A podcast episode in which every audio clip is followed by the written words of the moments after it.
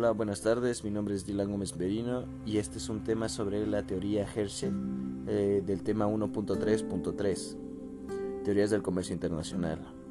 En este tema se estudia el modelo que indica cuál es la importancia de la diferencia de productividad del trabajo entre los países como lo que da origen a una ventaja comparativa que permite a los otros países ganar con una participación al comercio a lo largo de este tema se da respuesta a las cuestiones entre las diferencias de productividad del trabajo que dan comercio en otros países.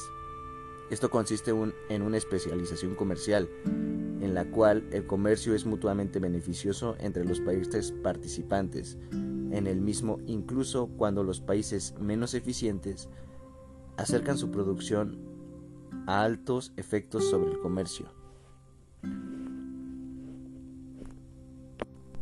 Esta teoría maneja distintos conceptos, como por ejemplo el de la abundancia, que es relativa en un factor del país, en la intensidad con el factor de la industria que va generando, y la tecnología de coeficientes fijos.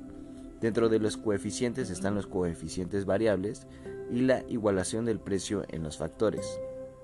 Dentro del modelo, la razón del comercio internacional es la ventaja comparativa, basada en la diferencia de productividad del trabajo entre distintos países. En el mundo real, el comercio también refleja la existencia de diferencias entre los recursos que posee cada país.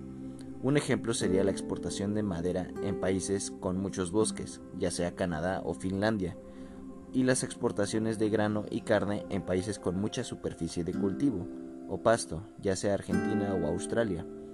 Las exportaciones de manufactura básicas como textil, calzado, en países con mucha mano de obra pero poco cualificada sería China.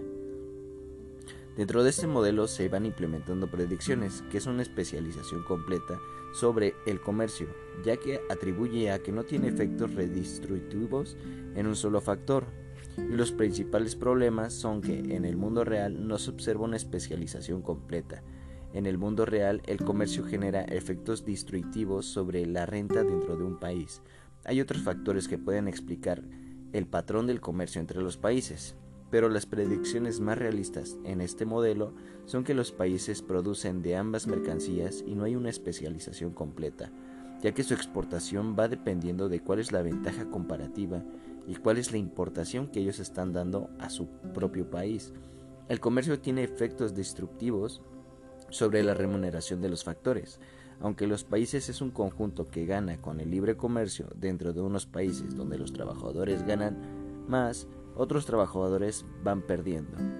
En este caso las definiciones se expresan como cantidades utilizadas de un factor para producir la mercancía.